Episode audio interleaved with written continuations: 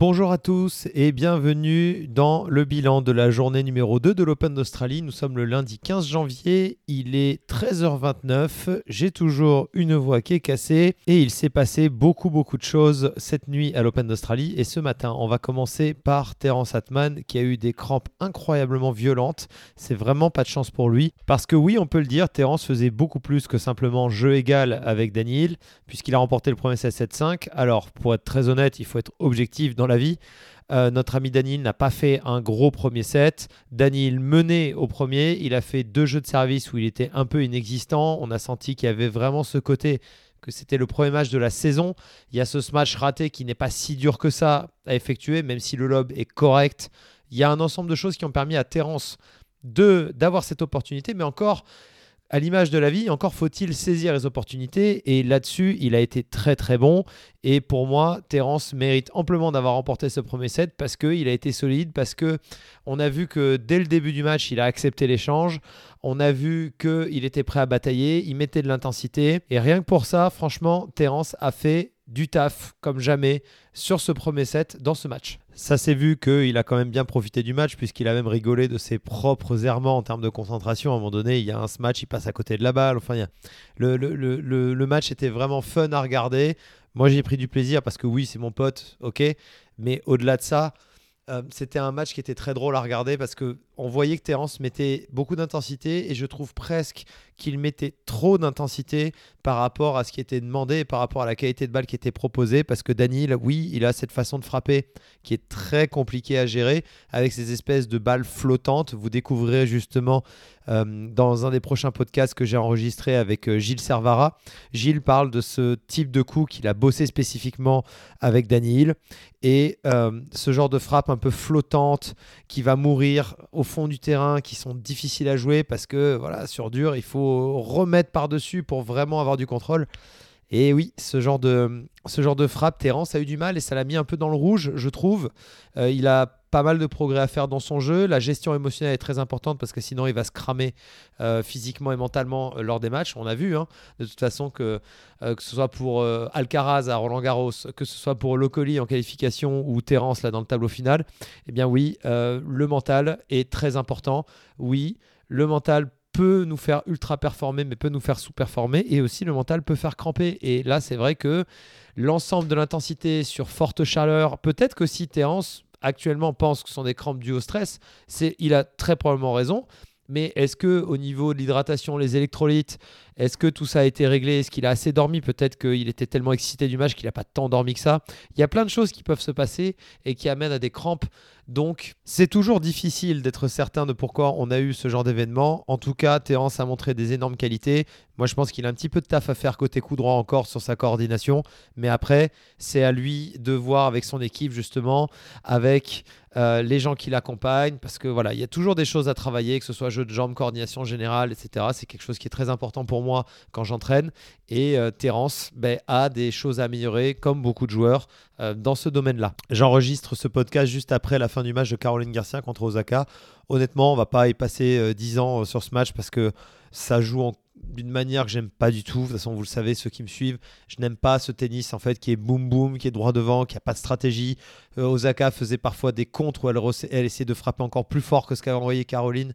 Bon, à un moment donné, euh, je trouve qu'on a assez fait le tour de ce style de jeu. Oui, c'est spectaculaire sur quelques frappes. Oui, les joueuses peuvent être impressionnantes, mettre des winners qui sont hallucinants.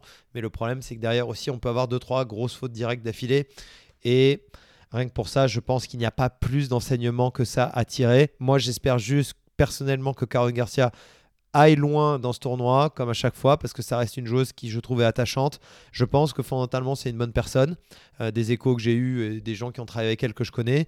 Et euh, j'espère juste qu'elle va arriver à trouver les ressources pour, pendant deux semaines, tenir le style de jeu qu'elle veut tenir, parce qu'à long terme, ce style de jeu à jouer extrêmement agressif, à être collé à sa ligne en retour, etc., c'est impossible à tenir. Mais sur deux semaines, sur un malentendu, ça peut marcher. Donc euh, j'espère vraiment qu'elle va pouvoir arriver à développer ça. Ça reste quand même une bonne victoire, battre Osaka. Ça reste Osaka, une, gagnante de tournoi du Grand Chelem. C'est pas n'importe qui, même si elle revient de maternité, qu'elle n'a pas joué au tennis pendant longtemps, elle a beaucoup de repères à reprendre. mais ça reste une victoire un minimum prestigieuse pour elle. Chez les hommes, il y avait un match qui, je pensais, pouvait être spectaculaire. C'était le dominant Raonic. Malheureusement, ben, Raonic n'a pas réussi à pouvoir finir le match. À un moment donné, ça devient compliqué, je trouve, quand on essaye de revenir et qu'on a encore des, pépins qui ne permettent pas de finir un match, c'est quand même assez sérieux. Sincèrement, je ne sais pas si Raonic est capable de revenir sur un haut niveau d'une manière constante parce que l'intensité physique euh, du tennis est tellement extrême et tellement violente qu'à un moment donné, bon, quand on n'a pas joué pendant des années, est-ce que c'est possible de revenir? Oui, je pense que c'est possible, mais par contre, il faut sélectionner beaucoup les tournois, comme probablement il fait déjà. Mais le souci, c'est que si même en sélectionnant tes tournois, tu peux pas jouer, là, ça va commencer à devenir un gros problème. Et souvent, ce qui est difficile quand on arrête sa carrière, c'est est-ce que moi je veux réellement arrêter ou est-ce que c'est mon corps qui me dit d'arrêter? Et ça, euh, psychologiquement, c'est quelque chose qui est profondément difficile à gérer. C'est ce que j'ai vécu moi sur la deuxième partie de ma carrière qui euh, n'a pas été du tout à l'image de ce que je souhaitais qu'elle soit et à laquelle aussi je pensais qu'elle pouvait ressembler. Euh, mais quand le corps dit non tout le temps et que la tête veut, je peux vous garantir que c'est un sacré sacerdoce, c'est une sacrée situation où vous créez beaucoup de stress, vous posez énormément de questions et rien que pour ça, c'est pas une situation facile à vivre, donc j'aimerais pas être dans les chaussures de Milos là tout de suite maintenant. En ce qui concerne Tsitsipas, il y a plein de gens là qui m'ont écrit, euh, qui m'ont dit il a changé ses appuis au service. Euh, j'ai pas vu encore, j'ai vu qu'il a gagné en 4-7, 5-7, 6-1, 6-1, 6-3 là contre Zizou Burgs, qui est un Belge qui joue très bien, qui est très doué. Euh, Tsitsipas, apparemment, il, essaye de passer en relais d'appui. Ça m'a surpris parce que ça ne lui correspond pas mécaniquement. Euh, la différence entre un pied écarté et relais d'appui, les gens appellent plateau, euh, les pieds écartés. Moi, je dis pied écarté, je préfère. Je trouve que ça n'a pas de sens le mot plateau, bref. Mais ouais, euh, servir les pieds écartés, ça vous donne plus d'effet euh, plus de précision, en gros, pour grossir le trait. Et quand vous faites le relais d'appui, comme Ben Shelton et des gens comme ça, ou Yannick Sinner, c'est pour frapper plus fort parce que vous allez pouvoir pousser et aller chercher la balle plus haut. Je vois pas trop l'intérêt de pourquoi Tsitsipas essaie de faire un relais d'appui par rapport à ce qu'il a toujours fait. Je trouve que ce serait quand même une erreur de sa part d'insister là-dedans. Après, pour être très honnête, je ne l'ai pas assez vu servir pour, être certain de ce que je dis. Mais pour moi, il servait déjà comme une brute. Euh, je vois pas trop qu'est-ce qu'ils cherchent à faire avec ça. Il y a des joueurs qui se sont un peu perdus avec ça, du type Gaël, mon fils. Euh, pour moi, c'est typiquement le genre d'erreur au tennis qu'il ne faut pas faire. Ce sont des erreurs que moi-même j'ai faites, euh, notamment côté coup droit, où mon coup droit parfois était excellentissime, mais je cherchais ce qu'ils soient encore meilleurs. Du coup, je descendais de trois niveaux et euh, je m'auto-cassais mon rythme. Je me mettais une situation où il était beaucoup moins performant. À un moment donné, quand il y a des choses qui marchent très très bien, il ne faut pas essayer de faire de révolution parce qu'il n'y a rien de pire. J'ai souvent un, follower qui m'écrit et qui me pose des questions sur la technique euh, assez souvent. Et en fait, l'approche qu'il a, elle est tellement fausse parce qu'à chaque fois, il s'occupe des micro-détails. Il s'occupe des micro-micro-détails. Est-ce que tu penses la façon dont je tiens la raquette, etc. Alors que sa gestuelle est probablement très fausse sur d'autres domaines. Et en fait, c'est ça qui est difficile dans ce sport, c'est qu'il faut essayer absolument de rester centré sur les choses essentielles et pas partir en couille sur des choses qui ne sont pas forcément euh, idéales et qui n'apportent pas un net progrès. Donc euh, je vais essayer de me concentrer un peu plus sur le service de Tsitsipas. Je vous en parlerai probablement demain dans le prochain podcast ou en vidéo sur les réseaux. Mais c'est quelque chose qui mérite, qui mérite de l'attention. Et on ne peut pas parler de la journée 2 sans donner un énorme, énorme big up et donner de grandes félicitations à Adrian Manarino qui a gagné 6-0 5 contre Favrinka.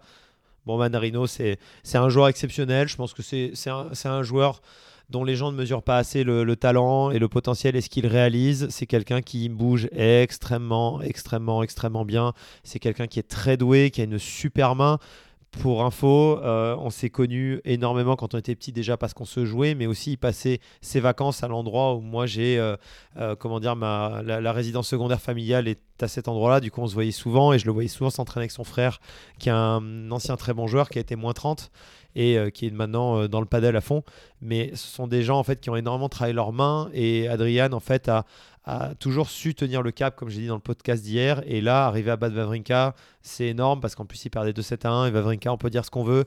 Il a 38 ans, mais la balle, elle avance. Hein. La balle, elle avance et il faut courir, il faut courir. Et ce qui est impressionnant, c'est que euh, Mana a 35 ans et 36 ans en, en 2024 bientôt eh bien, il prouve qu'il est encore capable de tellement bien se déplacer. Il est 20e mondial et il le mérite largement. Euh, honnêtement, c'est hallucinant et je trouve que c'est magnifique aussi de montrer à quel point le tennis a évolué, à quel point la préparation physique a évolué, les soins ont évolué. Maintenant, les gars à 35 ans courent partout. Je me souviens de euh, mon ancien entraîneur Tarek Benaviles qui a été 20e mondial en simple et en double dans les années 80. Euh, c'est quelqu'un qui a, c'est celui qui a formé Andy Roddick. En gros, il a eu euh, une tonne de joueurs dans les 100, il en a amené plein dans les 10. Et euh, lui, il me disait ça, il me disait qu'à l'époque, quand il jouait un gars qui avait 30 euh, ans passé, en gros, le plan, euh, c'est tu le fais courir les 20 premières minutes et le gars, après, il est mal partout, il est mort, il avance plus. quoi. Et en fait, c'est incroyable de. Quand on part du principe qu'un gars à 30-31 ans, on va dire dans les années 80, on va être gentil parce que c'était vraiment 30 ans, mais on va dire les 30-32 ans était complètement rincé physiquement. Quand on imagine Maintenant qu'à 38 ans, à Vavrinka, il est encore très en forme. En termes de pourcentage d'amélioration, c'est assez violent. Hein. Ça fait du 20 à quasiment 30% euh, d'amélioration de performance dans le temps. Donc c'est énorme. C'est-à-dire que le gars joue 20 à 30% plus longtemps. Bref, ce sont des choses sur lesquelles j'aime bien m'attarder parce que ça montre à quel point le, monde a changé dans ce sport. Et, euh, et c'est très bien comme ça. Et en tout cas, Mana, j'espère qu'il va aller euh, faire une belle saison. J'espère que physiquement, il n'y aura pas de bobo parce qu'il a besoin quand même de beaucoup se déplacer quand il joue. Et euh, en tout cas, encore bravo à lui parce que je suis très admiratif de la carrière qu'il fait. Et il y a eu un des thrillers de la matinée, hein, c'est Grenier et Muller. ça s'est fini 17 au super tie-break du cinquième pour Grenier. Ça a été un match d'une tension énorme. Souvent, les Français, quand ils se jouent, c'est jamais un moment très agréable parce qu'en fait, surtout quand on est. Alors le pire, c'est à Roland Garros, sincèrement, parce que là, vous, ne bénéficiez même pas du soutien du public, et ça, c'est extrêmement frustrant. Mais ce qui rend difficile de jouer un autre Français, c'est qu'on le connaît tellement bien qu'on a l'impression presque qu'on n'a pas le droit à l'erreur et que ce serait pas terrible de pas gagner. À la fois, l'autre aussi vous connaît, et c'est pour ça qu'il y a énormément de matchs qui sont profondément accrochés. Euh, je ne vais pas vous cacher, j'ai pas vu le match euh, Muller-Grenier. Euh, j'ai vu que quelques points passés, mais quand on voit le score, bah, c'est classique de ce qui se passe souvent entre Français. c'est au couteau. Tout le monde se connaît, on connaît les points faibles, les points forts. On a le plan de jeu, on a des baisses, l'autre exploite son plan de jeu sur vous-même, puis vous y remettez. Enfin, c'est toujours un moment un peu stressant. Et bravo en tout cas à Hugo Grenier, parce que c'est un joueur qui est très combatif. Et euh, quand on voit euh, que le gars il perdait au premier tour à Nouméa sur un challenger et que là il se qualifie, il passe un tour dans le tableau final, euh, c'est là je me dis ce sport est vraiment exceptionnellement spécial et d'une semaine à l'autre tout peut changer. Van Ash nous a fait la même hein, contre Duckworth, il a gagné 6-3 au cinquième. Duckworth c'est un gars que j'ai joué une fois ou deux fois, je sais plus. je l'avais joué une fois sur un challenger sur terre battue à Saint-Brieuc quand c'était encore sur terre le challenger. J'avais gagné, c'est un gars qui, euh, qui est bien meilleur en, revers et dans le décalage coup droit et qui déteste en fait quand on le prend plein coup droit. C'est quelqu'un de très athlétique, extrêmement guerrier, qui lui aussi est passé par beaucoup de blessures et c'est un joueur qui est tout le temps déterminé à revenir, à revenir. Il n'hésite pas par passer de passer par la case challenger s'il y a besoin pour gagner des matchs. Et rien que pour ça, c'est une très très bonne victoire euh, pour Lucas parce que ce sont des joueurs qui sont euh, extrêmement compliqués à jouer, qui vont rien lâcher sur des premiers tours. Quand euh, bah, vous, vous n'avez pas une tonne de rythme, bah, c'est jamais évident. Surtout quand on joue en Australie, en Australie avec l'appui du public, euh, quand vous faites deux trois fautes directes, vous pouvez vous faire applaudir. Donc c'est toujours une performance que je trouve assez solide d'arriver à produire ça. En tout cas, pour l'instant, c'est un très bon cru parce qu'il y a énormément de Français qui passent des tours. on n'a jamais eu autant de Français, je pense, qui ont passé un premier tour depuis longtemps. Je crois qu'on est à 11 sur 17, un truc comme ça, ou 12 sur 18 euh, on est dans ces eaux-là, il me semble. Euh, donc ouais, c'est très bien. Hugo Humbert euh, s'est défait aussi de David Goffin. J'ai vu le match et je trouve que David Goffin est quand même pas au top physiquement par rapport à avant. Je l'ai trouvé un peu lent. J'avais même presque l'impression qu'il boitillait un peu quand il jouait par moment. Comme si physiquement, ouais, il y avait quelque chose qui tournait pas rond. Donc, ouais, dommage, dommage pour, pour lui, mais en tout cas, moi je trouve c'est extrêmement méritant qu'il accepte, quand on a été 7 mondial, d'accepter de repasser par les qualifs et de se retrouver dans le tableau. Et en plus, il joue une tête de série, un mec qui est 21e mondial. Ah, il perd en, se battant, etc. Moi, j'aimerais vraiment que Goffin revienne dans les 50. Il, le mérite tellement, c'est ce que je disais hier. Hein, mais, mais, euh, mais ouais, ce serait, ce serait vraiment top. En tout cas, Hugo Humbert euh, euh, lance bien son tournoi. Et ça, je trouve que c'est très très positif. Comme Hugo Gaston qui a réussi en tant que lucky loser à battre Carvalhez Baena. Donc non, c'est très positif. Moi, je trouve que les Français, de toute façon, depuis plus d'un an, j'en parlais, euh, sont en nette amélioration, même un peu plus d'un an. Euh, il y a de plus en plus de Français qui sont dans les 100, il y a de plus en plus de Français qui sont dans les 200. Euh, il y a beaucoup de Français qui sont en position de passer dans les 100 meilleurs du monde. Un mec comme Terence Atman, on en parlait tout à l'heure, mais lui, à un moment donné, il va y aller hein, dans les 100, c'est quasi obligatoire, il joue trop bien pour ça. Faut que physiquement, mentalement, ça suive. Hein, la route est longue, mais, mais je pense que ça va y aller et je pense qu'on peut se réjouir de, de ce qu'il se passe dans le tennis français actuellement parce que ça va mieux. Et pour moi, il y a, c'est en train de se, il y a quelque chose qui se construit qui est vraiment intéressant. Pour demain, la journée 3, ben, il y a sur la road lever, il y a le fameux Giantec Kenin. Il y a quand même la vainqueur de l'Open d'Australie, je ne sais plus quelle année, américaine Kenin, qui se retrouve contre la numéro mondiale. Donc c'est assez improbable. J'ai vraiment beaucoup de difficultés à comprendre parfois le tennis féminin. Comment est-ce qu'on peut gagner des grands chelems, monter cinquième mondial et sortir des 100, puis revenir C'est vraiment euh, extrêmement spécial, euh, je trouve. Euh, c'est même presque désagréable pour le tennis féminin parce que ça, ne, montre pas qu'il y a une concurrence en fait qui, est solide, qui est installée. Le problème, c'est que quand des joueuses gagnent des grands chelems et peuvent sortir des 100, je trouve que ça ne donne pas beaucoup de crédibilité. Il y en a un autre qui est assez malheureux sur le tirage au sort, c'est Richard Gasquet qui vient justement de sortir des 100 meilleurs du monde euh, et qui va se taper Alcaraz au premier tour. Bon, évidemment, on va pas s'attendre à, des miracles en théorie, mais je trouve que c'est dommage parce que Richard, il a encore euh, il a encore, euh, je pense, euh, de l'essence dans le moteur et il est capable de gagner encore des gros matchs à haut niveau. J'aurais bien aimé pour lui qu'il tombe sur un premier tour abordable parce que les 45 points du premier tour, ça lui aurait fait du bien pour remonter dans les 100 tout de suite. Après, c'est comme ça. J'espère surtout qu'il va profiter parce que ce sont, ben, chaque tournoi, c'est peut-être une des dernières fois qu'il joue des grands joueurs sur les grands cours, donc autant en profiter. Et pour finir, demain, il y a un match que je trouve qui peut être super intéressant à regarder s'il commence à y avoir un petit peu d'intensité et un score qui est un peu serré. C'est le Casper Ruud Albert Ramos Vignolas parce que Albert euh, l'a battu plusieurs fois et qu'il est gaucher et qu'il a vraiment le jeu pour faire chier euh, Casper. Et bon, Casper, je pensais quand même euh, en théorie meilleur, mais ça, ça, sont des matchs en fait avec des oppositions de style qui sont intéressantes. Évidemment, pour ceux qui me suivent, vous me connaissez. Là, je suis pas en train d'aider les gens qui veulent parier, c'est votre problème. Moi, je suis là pour parler, pour parler de tennis. je parle, je parle tactique, je parle ce genre de choses. les parieurs m'ont assez emmerdé dans ma vie, assez insulté. Je suis pas là pour vous aider, donc vous faites ce que vous voulez. Et si vous perdez de l'argent, c'est 100% votre faute, je précise. Mais ouais, en tout cas, ça, ce sont des matchs que j'aime bien et qui me plaisent à, regarder parce que euh, ben voilà il peut il peut y avoir euh, euh, un petit peu un petit peu de bataille et ça je trouve je trouve que c'est super agréable. En tout cas pareil Albert Ramos Vinola c'est un mec qui est de mon année comme celle de Manarino et c'est des gars avec qui j'ai grandi quand j'étais ado que j'ai joué plein de fois sur le circuit. Donc ça me fait délirer encore de le voir de le voir jouer à haut niveau. C'est cool pour lui et j'espère que ça va continuer longtemps en tout cas. Bon, voilà pour cette journée numéro 2 euh, des, du suivi de l'Open d'Australie. J'espère que ça vous a plu. Je vous dis à demain. J'ai rendez-vous chez le kiné. Je suis déjà en retard, donc on va éviter d'être plus en retard. Je vous embrasse et à très vite.